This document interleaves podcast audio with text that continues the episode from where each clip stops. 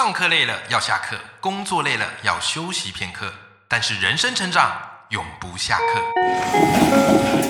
嗨，欢迎来到 Life 不下课，我是欧阳立中，每天陪你学习练功，一起玩出你我的理想生活。Hello，各位听众朋友，大家好，我是欧阳立中，欢迎收听 Life 不下课，每天一集不下课，别人休息你上进，累积你的复利成长。好，今天跟大家聊一个我觉得很特别的话啊，你有没有发现，就是这个不管是我们阅读啊，啊，或是看东西，哎，成功学啊，这个书籍啊，这个类型的书，哎，永远是一个显学，大家都很喜欢看，哎，呀如何成功啊，啊，如何成为更好的人呐，好，如何财富自由啊，好，那我们很喜欢去汲取那些厉害的人的成功经验，好像听了他们这个成功经验呢，我们如法炮制。哇，我们也可以一飞冲天，OK。以前我也是这样人呢，啊，以前我也是这样人，因为汲取别人的经验本来就是我们成长的方式。但是这几年哦，我有一些不一样的想法，好，所以今天这集节目呢，特别想要来跟大家分享一下。在聊这个想法之前呢，来来来，我先来跟大家说一个小段子，好不好？我从这个小段子来延伸我们今天的话题。好，这个段子是这样子的哈，有三个人，一个人叫阿盖。第二个人叫大巴，第三个人叫做小钟。阿盖、大巴、小钟，他们要从一楼到一百楼，哇塞，不得了哈！摩天大楼啊，从一楼到一百楼，好不好？好，好，那他们都成功了，然后一楼到一百楼，三个人都成功了。那人家呢，就问他们说：“哎呦，你们怎么那么厉害？你们怎么办到的？”这时候，小钟就说：“我是走上来的。”哇，大家纷纷鼓掌，烈士勇者啊！那阿盖呢？啊，他说我是跑上来的，哎呦，大家也很赞叹呐，了不起啊！好，给他比个赞，哇塞，阿盖你猛啊，体力真好。这时候呢，第三个人叫做大巴，大巴他说，哎呀，那有什么了不起？因为走的跑的不算什么。我跟你讲，各位，我跟你们讲，我是一路青蛙跳上来的，哇塞！大家一听五体投地，非常佩服，Bravo，有没有？好赞叹不绝啊！大家都给大巴跪下去啦。OK，好了，你听到这边，你有没有注意到什么？我来告诉你，这个故事的背后是这样。其实呢，阿盖、大巴、小钟他们三个人呢，都是搭电梯上来的，都是搭电梯上来的。哎。你听到这，你可能会说：“哎，那怎么骗人？都搭电梯上来的，怎么走的？怎么跑的？怎么青蛙跳上来的？”我跟你说，他没有骗你，三个人都没有骗你。小钟呢，他搭电梯上来，可是他在电梯里面原地踏步没，对不对？阿盖呢，他是在电梯里踩跑步机呀。哦，说他有在跑啊，没错啊。那至于大巴他怎么来的，更简单了。就是在电梯里猛力的给他青蛙跳上去，所以呢，从一到一百楼，三个人呢，哎，看起来都是气喘吁吁的啊，出现在你面前的。可是呢，你感受到他们散发着一种莫名的励志感。哥，我当时看到这故事，我笑死了。OK，然后我也从这个故事呢，突然领悟到了一些成功学它背后的陷阱。其实这个故事我改编过。啊，但人名我改编过，OK。那这三个人呢，其实分别指谁呢？第一个阿盖，我跟你讲，就是比尔盖茨啊，比尔盖茨，我把它类比成比尔盖茨啦。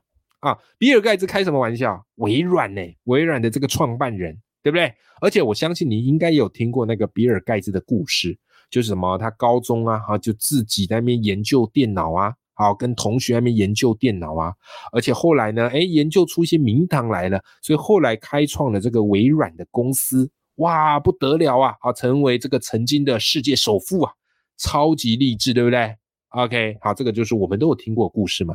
可是呢，比尔盖茨的确有他努力的部分，啊，的确也有他天赋异禀部分，可是他没有告诉你的是什么？他没有告诉你的是什么？就是他其实有秘密武器。什么秘密武器嘞？他老妈，因为当年呐，比尔盖茨向他妈妈，向这个 IBM 的董事长欧普推荐自己儿子写的程式系统，你懂吗？所以当时全世界最大的电脑公司就是 IBM，跟当时还是小窗户的 Windows 哦，比尔盖茨签约，而最后这扇小窗户成为全世界的大窗户，成为最大的软体公司微软。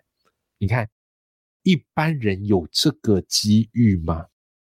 你就算写了一个城市软体，拜托，你哪里有门路可以让人家大公司跟你签约，对吧？但比尔盖茨有这个门路。但这边请注意哦，我并不是否认比尔盖茨的努力跟天赋和才华，不是不是不是，而是在成功故事，他不会告诉你的是他背后的资源是什么，也不是他要骗你，可是，一旦他告诉你这个背后的资源之后，你是不是就会觉得，哎呀，这没什么嘛，对不对？而会忽略掉他的努力，这是有可能的嘛，对吧？好，这个是阿这个阿盖的故事。好，刚刚你说，哎。刚刚第二个人大巴呢？来大巴的故事，我跟你讲，你猜猜看大巴是谁？你猜猜看大巴是谁？我跟你说，有名的啊，名字里有巴的也没几个，好不好？好，这边的大巴指的就是巴菲特啊，巴菲特。我跟你说，一讲到巴菲特啊，大家第一个联想到就是，哎，他是股神呐，他非常厉害呀，对不对？只要搭巴菲特一个买卖操作，哇塞，全世界都为之震荡啊，有没有？好，所以你一定有听过什么巴菲特的故事啊，还有巴菲特的传奇事迹呀，还有他怎么样操盘啊，甚至巴菲特各式各样的名句啊，甚至很多的投资人都以巴菲特作为他们顶尖的模范跟这个标准呐，是吧？好，但是我跟你讲，巴菲特他也有秘密武器，他的秘密武器是谁？他老爸啊，他老爸为什么呢？因为巴菲特他老爸是联邦众议员。而且巴菲特他老爸本身也是一个很厉害的投资高手，厉害到什么程度？当时啊，当时美国正处于经济大萧条，结果他老爸操作还可以怎么样嘞？在美国发大财。所以呢，巴菲特他在大学时期哦，他在大学时期哦，就因为他老爸的关系，所以他有机会去参观这个纽约证券的交易所。OK，而且是还是由谁来接待？是由高盛证券的董事亲自接待，各位，你有这个机遇吗？没有啊，我们平凡老百姓，我们哪有这个机遇？可是人家有这个机遇，对不对？跟我们一般走马看花不一样，人家是高规格接待，而且最精华的知识的传授。所以你看啊，后来巴菲特研究所毕业，就非常顺利的。进入他老爸的证券公司去上班了，有没有？所以你看，巴菲特当然他的确是非常的厉害，有非常多的这个传奇的事迹。可是，也许你在读他的故事，你可能不会读到这么一段轶事，对不对？他背后也是有秘密武器的。OK，好，所以回过头来，今天我们讲的这个主题就是。这个故事啊，或者我看到这些事件呢，后来都给我一个很重要的启发，就是以后人家分享的成功经验，基本上我信一半啊，基本上我信一半，我不会觉得是假的或怎么样，我信一半，然后取我觉得可以参考的来做。为什么呢？因为大部分人他跟你分享成功人士在跟你分享这些成功经验的时候，他也许没有骗你。可是呢，他大部分人的习惯就会跟你分享他自己觉得自己努力的地方，啊，觉得自己最坚持的地方，哦，讲的这个滔滔不绝，但他不会把他背后的资源或是背后的一些机运告诉你嘛，对不对？他也不知道骗你，他只是没讲，因为讲了你就会直接忽略掉他的努力，而且人很有趣，人都非常的会根据不同的事情来做不同的归因啊，这个是在心理学的一个归因的理论。比方我们人遇到好事情，我们就习惯归因于自己的努力，OK 啊，但是遇到坏事情，我们就会归因于外在的环境，对吧？啊，比方哈，假设哎，我这个出了书啊，我成这个成为一个畅销作家，我可能就归因于哎呦，我天天写作，我很认真写作啊，我读了多少书。但是有没有可能，其实就是我运气好？有没有可能，就是因为我后面有关系啊，有人帮我一把？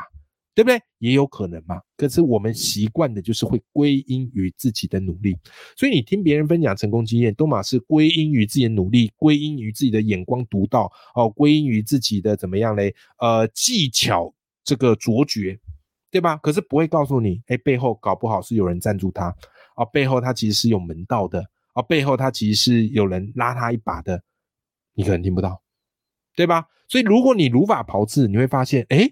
万一失败了怎么办？他没有骗你，可是你如法炮制，你不一定可以跟他一样能成功啊，是吧？好，所以这个就是别人的成功经验呢，听一半，听听就好，不要照单全收。包含我三百多集的节目，每一集我都跟你讲的虎虎生风啊，每一集我都跟你讲啊，这些都怎怎么做怎么做，对不对？可是你有没有发现，我进来我比较喜欢跟你讲的方式是，这个只是我的主观的看法。啊，这个是我主观的看法，但是呢，你也许有更好的方式可以去做。OK，好，这个是我觉得一个很重要的点。我们随便讲一个延伸你就知道，尤其是在这个投资领域更是这样啊。我发现很多人啊，自己做投资啊，很多人都喜欢问人家名牌啊，问人家名牌说，哎，要买哪一只股票啊？啊，你买什么啊？啊，你买多少啊？啊，你什么时候买啊？啊，什么时候卖啊？很多人都喜欢问这个，对不对？啊，也有很多的达人也很喜欢跟你分享这个嘛，对不对啊？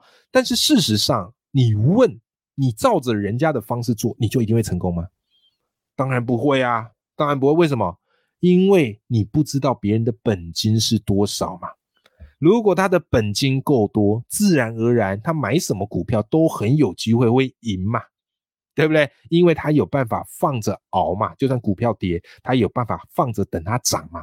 可是，如果你的本金少，你照着别人讲的你去买，就发现怎么样呢？股票跌的时候，你扛不住风险，哦，你扛不住那个压力，你最后认赔做收了。他没有骗你，但是因为你没有去注意到他的本金跟你的本金是不一样的，他的条件跟你的条件是不一样的，他抗风险的能力跟你抗风险能力是不一样的，所以很容易怎么样嘞？我们就栽了跟头，是吧？好，所以当我们有了这样的一个观念以后，我们再听别人的成功经验，或是我们再去看一些什么名人传记呀，啊，或什么励志故事啊，我们就会更客观的去想事情。OK，我再三强调，今天这一集在跟你分享，不是说那些成功人士啊，他们其实背后都有一些什么管道啊，啊，或是实际上呢，都不是靠努力，不是不是，而是我们在汲取成功经验的时候，可以多想一层。不必要全部照单全收，这个或许是对于我们人生更好的一个应试进退的态度，好吧？我想要跟你分享的这个关键是这样。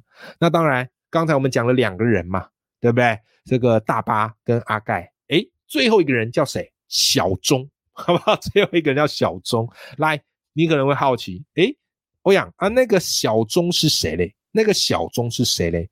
我跟你讲。那个小钟呢，其实就是我本人欧阳立中，好不好？我也是其中一个。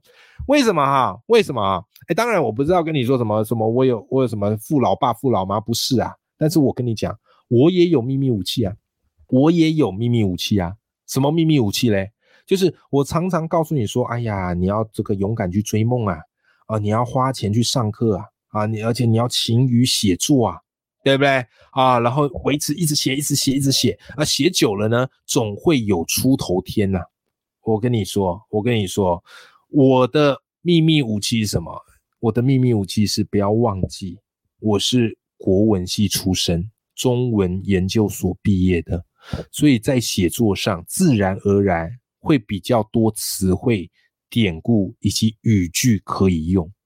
对吧？当然，我有把这些方法跟你分享，可是也不要，我也必须很坦白讲，因为我受的一些学术训练，然后跟我背后的一些这个知识背景，的确在写作上是会占有一些优势，在表达上会占有一些优势，但是这个我也不会跟你讲，对不对？我在开报文写作课的时候，我也不会跟你讲这个，为什么？不是我要骗你啊，而是这个我不觉得是决定写作胜出的关键。